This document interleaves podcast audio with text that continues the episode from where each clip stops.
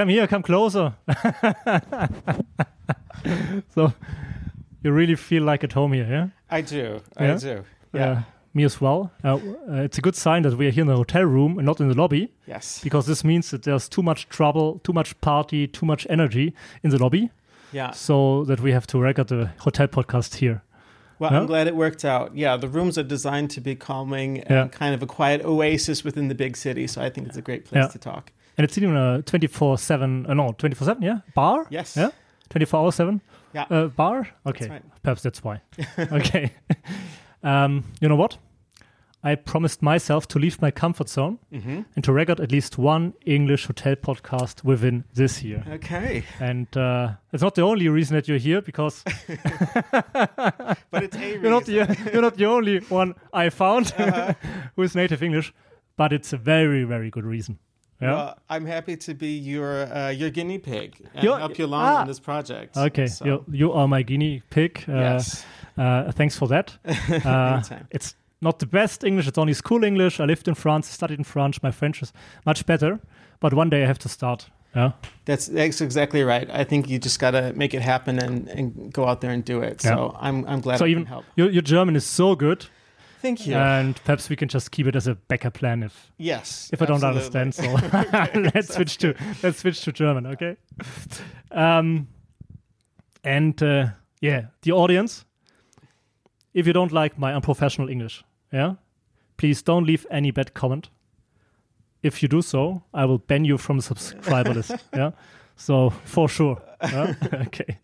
So we're here at the Ruby Hotel. It's not the only Ruby Hotel in Munich. I think there are There are well, Ruby Lily here was our third Ruby hotel Lily, we okay. opened. Um, so this property we opened about uh, about six years ago, and um, now we've um, opened since then hotels all over Germany, um, in the UK, in Switzerland as well. But you So started in Austria, I think. we started in Austria, so our, our first two hotels were in Vienna. to- okay. Yeah. In Vienna. Yeah, and from there it, it just expanded. So um, it, we started kind of in German-speaking countries, but then with our first project in London, that was actually our first project that we ran completely in English. So speaking Mhm. about language learning, it was definitely a Okay. learning curve for some people on the team, and you know, getting all of our documentation translated. So Okay. yeah, Yeah. it's okay. a fun part now you, you you go to Scotland to Edinburgh, I think. We do. Yeah, I'm really excited about a hotel we just signed off on in Scotland because it just has such an amazing location in Princes Mhm. Street and you're really kind of in the heart of Edinburgh. You can Okay. see the castle. I mean, you, it's just it couldn't be a nicer location. Yeah, yeah. So we're really looking forward to it. Yeah. Yeah. And for you, do you like it to to work in English again, or I if do. there's- there's some suppliers on site? You know, it's it's fun. It's It's fun. it, it's fun. We definitely working in the UK, um, working in Ireland. You know, I notice the differences too, just within English of what we call things. So Mhm. sometimes we're all sort of sitting around the table trying to decide which English word are we going Yeah, to yeah, yeah. use for what thing. You know, but it's it's fun. Yeah, it's good. Okay. And when did you join the company? So I joined the company uh, just a just shy of six years ago. Six years. Okay. so yeah, at that point they were just opening this hotel, their third property.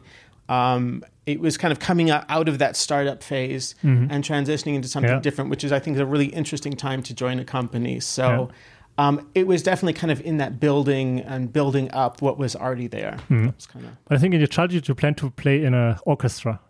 Yeah, Yeah, that's something uh, That's right. I found out was- about you. Yes. So when I was, um, You didn't tell when I was me, a kid, when I was little, and when I was a teenager, I thought I was going to be a professional music, uh, Okay. musician. Mhm. And so I. And now, how, do you call your job? Your what? What? So now, my in German, they would say Innenarchitekt, which is an interior architect. Okay, So yeah. I went to university here in Munich, Mhm. went to the fine arts school here, and studied here. So and then ended up just staying kind of Okay. And you like in it? region. Still do. like it? Yeah, very much so. You like Munich? I do. Yeah. Is there another city you, you like as well? Uh, in In Germany. Germany? Oh gosh, there's lots of cities I like. Um, we have a hotel in Hamburg, Mhm. and that was Hamburg. I think is such an interesting city because there's so many different Mhm. sides to it. You know, you sort of have the industrial Yeah. harbor area Yeah. and the old city. So I think that's a really, really interesting city. Mhm. Probably my, Mhm. my number two in Germany. Right. Yeah. Where do you get to? I said where, but it's French. So sorry. so um, I think you always get a lot of inspiration from the from the uh, surrounding of the hotel. We yeah? do. So if you say Hamburg and industrial area, Yeah, I, I think that yeah. the hotel looks a little bit like uh, it has to be a Right, Hamburg it's, hotel. It's important for us that, that each hotel that we do tells the story of that area and that Mm. location. So we spend a lot of time researching each location, researching each building we're working with, uh, to to to find a story that we want to share with the guests to kind of explain, you know, to them um, what has happened on that spot through, Mhm. through history, Yeah. and that's a lot of fun. I really enjoy. Not only part. in the in the in the city or in even in the in a in the area, you know. The, Yeah, sometimes it's very corner- specific corner. to the building. So, Mhm. for example, the Okay. hotel uh, Ruby Mimi in Zurich uh, was located in one of the first um, cinemas, actually in Okay. Zurich. And so, the story we're telling there is the story of sort of the first um, the first ci- cinemas and silent films. Mhm. Um, so that story is is very specific to that building, even. Yeah. So sometimes.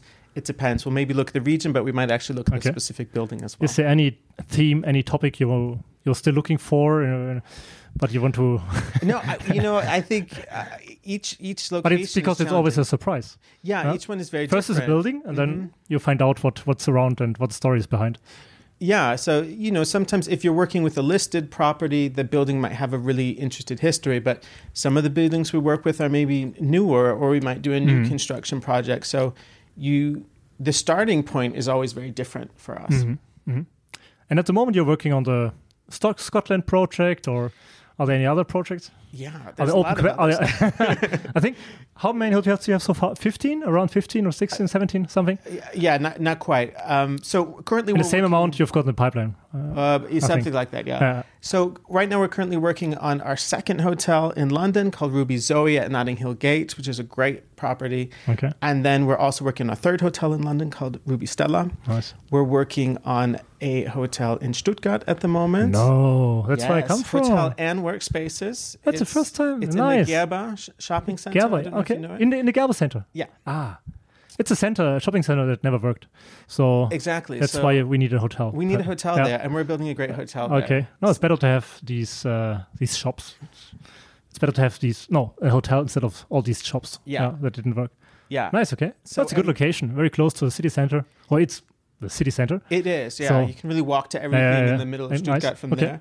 And we're also working on a hotel in Florence at the moment, which is. In is Italy, Florence. okay. beautiful building. Oh, yes. okay. Yeah. So also a historic building, and um, our first project in Italy. So that's been very very exciting as well. Okay, cool. No, I'm really looking forward that uh, so many new hotels coming to Stuttgart because there was nothing. Yeah. Now Yeah. Althoff just closed. Althoff am Schlossgarten, five star hotel, Yeah. and uh, to get renovated. They will open in three years, I think, again. Mhm. And uh, nice to have another. Yeah, it's interesting how some cities kind of they have a very s- specific hotel market. Mhm. So when we moved into Florence, and I was kind of researching Florence and seeing kind of you know what other brands are there, what's the hotel market like. Um, I just had the impression, you know, there wasn't a whole lot going on, and now 25 Hours has opened a, a great property in Florence. That's really cool, and I feel like it's just kind of starting to turn. But it seemed like before then, for a long time, it had kind of been sort of that, yeah, sort of dusty four or Mm. five star Yeah. hotels. So it's fun to break into those markets and feel like you've got something really special to, to add to the mix. Okay. When I first uh, discovered your website of Ruby Hotels, I think it was in 2018 when I worked for a French OTA in uh, Aix-en-Provence, uh, Okay. Voyage Privé. That was the first contact with some of you guys. Um, there was the expression, and it's still the same expression today, lean luxury. Yeah. Um, what does it What mean for a very uh, general question, but uh, yeah, it's an interesting term, so that's why. it, it is. And it's really um, something that each team um, at Ruby has in, interprets um, in their own special way. So, I think so, yeah. Yeah. Um, so for us, It's not only about uh, design. It's not only No? about design; Or it's really about sort of you know operations Yeah, and, exactly. and marketing. Lean. And it, it's Yeah. really kind of carries through through all the different hotel um, areas. So, It's it's interesting what to say. Yeah. um, so for us, what that means for for interior design, if you're looking at architecture, is you know we've really had a, a put a lot of thought into what do we want to offer the guests, what do our guests really need, Mhm. um, and what do they don't what don't they need. Yeah. So, um, for example, it's really important for us to have hotels that are in great inner city locations. So Mhm. that means um, we don't need to have a restaurant because there's tons of great restaurants right outside the hotel, and Mhm. our guests want to go out and explore the city. So Yeah. we can give them some great restaurant recommendations, but we don't have to build a restaurant kitchen into the hotel. Mm. So that means for Only us, only the bar. That's important. we have yeah? a bar. Yeah. The bar is important. So that directly from the bar you can Yeah, exactly. fall on. but but, you know, so that means on the lean side, you know, we don't have to, ha- you know, use the very lean, space for the for the Yeah. restaurant. Okay. Um, we just have the bar, and that's one of the things we felt like was really important. Is you know, the guests, you want a great bed, you want a great shower, Yeah. a great bar, hmm um, and so So what you what do you don't need? so for example, the hotel restaurant we don't have. Okay. We don't have. Um, Maybe other services you might find in a five star hotel, like a laundry service, Mm, or okay. Yeah. you know, there's there's no room service. Yeah, Um, because those are all things that you can find sort of in the surrounding Mhm, area. mhm. So, and also in terms of the rooms and the way we design the rooms, um, we're very conscious of using space wisely. So Mhm. the rooms are on the smaller scale, Yeah. but what we put into the rooms, it's really important to us to offer the best quality that Yeah. we can and truly be be honest and genuine about it. So if you see something, you know, and it looks like wood, that means it's actually wood. Yeah, you know, yeah, it's not Okay. it's not plastic or something Yeah. Okay. So, Is there any project in, in Asia as well, or have there Um, been any plans in the past? I think. Well, I mean, I think there's always plans to Yeah, go okay. different places, but um, as of yet, uh, we're focusing on on the European market. Okay. So you don't have to take care of Asian design, and uh, well, not a- would not be as of yet. would be too complicated. um, but you originally come from Chicago, from That's the right. Chicago area, yeah? Yeah, and you Yeah. moved here to Europe to Germany in your early twenties. I did. Yeah. Yes. Um, so. I, I got my wife is German. I got married uh, very young, and Okay, we we got married. so that's the reason why you're still here, or it's another reason? partially. really it's like kind it. of a complicated story. okay, tell us. I met my wife in France, actually. Okay. Speaking of, you know, we talked about Yeah. France earlier, but um, eh, basically, we got married in the U.S. We got married very young, Okay. and you know, going to university is really expensive in the United States. yeah. and, okay, and it's very um, cheap here. and I didn't have a budget for university. And in Germany, you know, my wife was like, "Well, you know, if we if we move back to Germany, you could go to university for free." Okay, And I was like, "Well, you know, that fits the budget. Yeah. that sounds, that sounds Okay. good." it's a it's a lean luxury strategy. Yeah, it, it was. Um, so that, that was the lead part, and um, so we worked together for a year to to prepare. And I had learned German in that year, and you have to take a German as a foreign language test, Ah, which is quite quite challenging, quite difficult. Okay, to Um, start in a in a German, a To German university. German university, Ah, okay, okay. yeah. And Okay. then um, you know you have to put together sort of a portfolio of work Ah, and okay. turn that in and do all kinds of tests. So it was a long process to kind of get me here. Um, but When I the end, started when I studied out. in French, they even didn't ask me if I speak French or not. yeah, so it's the first uh, day I was there, but didn't understand anything. Yeah, I mean, even though it's a very international environment at, Yeah. the, at the Fine Arts School here in Munich, still, um, I mean, I do think it's a good thing that you can sort of know the basics of a language. So- Okay, and yeah, um, yeah. Yeah, and then after after university, uh, we just kind of stayed in, in the Munich area. I had found a job right right um, right off the bat, and uh, my wife as well. So yeah, cool, cool, cool. we're happy here. Um, I talked to another colleague of you, and he told me that there, there's a, a campaign around tattoos or a recruiting Yes. campaign. Yeah. Yeah, Do you have any tattoos? I do. Yeah. It wasn't in connection with that campaign. Um, no, but it's a great thing. I think Ruby's all. you, you were the, guinea pig again, huh? No, I was not. Not that time. For the Ruby. Ruby tattoo. no, but I think um, for Ruby, it's really about you know being yourself and feeling like um, you you can be yourself in a work environment. So it's Mhm. really a sort of a come as you are, and I think it was a is a great idea to support that and to to encourage people to be themselves. So you know that's what we're looking for in the hosts and the and the people who are working in the hotels is, is that authenticity. So I think anything we can do to support that is a good thing. okay, cool. No, very good idea. Um, it was Michael Struck who founded the company in 2013. Yes, Um, he's still on board, yeah? he is. How yes. often do you see him, guys? Um, well, Misha, he's really interested in design, and he Okay. put a lot of thought into developing the design of the the first couple hotels. So, Mhm. um, we're always talking about design. Uh, we're talking about you know the new projects and looking at where we want to take things. Um, we're also looking at sort of we're constantly working on adapting the product we have and making it as good as it can be. Um, so yeah, we talk very regularly, and uh, it's you know we a lot of times it it feels like you, we're not necessarily seeing one another here in Munich, but we'll be you know on the job site in London, and then Mhm. I'll see him you know in Vienna or something. So Yeah. it's always connected to to the projects that we're doing. Okay.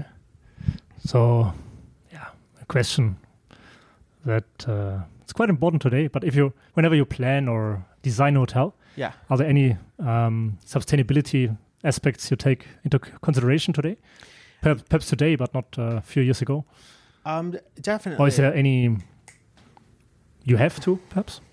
Um, yeah, so I mean, depending on how the project is structured, there's some projects, um, new build projects, where um, the the architecture of the building is is is trying to achieve a certain standard, Mhm. which means there are things we do to help the architects achieve that standard. Um, but in terms of you know interior design, I think more and more, um, you know, we use in our public areas almost all vintage furnishings. Mhm. So for me, that's about using things that are already here and not creating things that will get thrown away. Yeah. yeah. So I think um, you know all of the decorative objects that we use, all the furniture, um, is is predominantly vintage. And then again, coming back to kind of the thing of using real materials, Hmm. I think if you're not using complicated materials that contain a lot of plastics or contain elements that can't be recycled, um, it's just generally easier to to recycle them. Yeah. So I think having an authenticity with the materials that you're using and seeing where you can pull in vintage elements instead of buying something new, Hmm. um, that's kind of our, our two our twofold focus Yeah. into on, on sustainability, just from an interior design standpoint. Okay. Where did you get the inspiration from? So in general, so do you read and a lot Well, of magazines, or I think uh, do you travel? I, I travel. I mean, a lot for for for work. Um, you know, we're always going on different job sites and seeing different Mm. things. And for me, it's important to really, um, to to take time for inspiration. Hmm. Yeah. I think. Okay. Do you have enough time to for this, or I make time for it Okay. because if I if I'm not inspired, during holidays or during work? so um, is it part of your? both Both, both, yeah. really. I mean, Yeah. I think it's about going through the world with your eyes open. But Mhm. You know, if I'm not inspired, if I'm not feeling creative, then I can't be producing the best possible Mhm. work I can be producing. So it's important to really focus on inspiration. And I think it's one of those things. It's kind of like like driving a car. You need to keep the inspiration tank filled, Yeah. so that when you're ready, when that project comes Mhm. and you need to start right away, Yeah. You can instantly sort of turn the key. the car yeah, starts yeah. and go. Okay. okay. But if your car is always on empty Mm. and you always have to then Mm. find inspiration and Yeah. fill up the tank Yeah. Yeah. before you can start Mm. your trip, Good point. huh? it just adds time to the process. Yeah, So yeah. I think it's it's crucial to you know to constantly keep yourself uh, inspired and really Mm. invest in that. Okay. Very good point. Yeah. That's how I do it. Yeah. It's going well, our first You're English Hotel great. podcast. I've understood every question. You're doing wonderful. no, no, no. Yeah. So it's been a big, big pleasure having you here well, thank on the you very Hotel podcast. Yeah. My pleasure. Is there anything you want to add? Um, well, I, I think would just recommend, you know, if you haven't checked out one of our hotels or, you know, come by for Yeah. come by for a drink Yeah. and um, check out the brand. We've got, you know, locations in Dusseldorf and um, Cologne and Hamburg, Yeah. uh, here in Munich. So, um, Very nice locations. yeah, great locations, great, also great locations within the cities. Like Yeah. we were talking about being able to walk everywhere. So it's kind of perfect for the weekend trip, Mm. perfect for business trip. So come Cool. check us out. And enjoy the nice design and the lean luxury. Yes. Yeah, in the end. Matthew, thanks a lot. Thank Yeah, you. My pleasure. See you soon. All right, take care.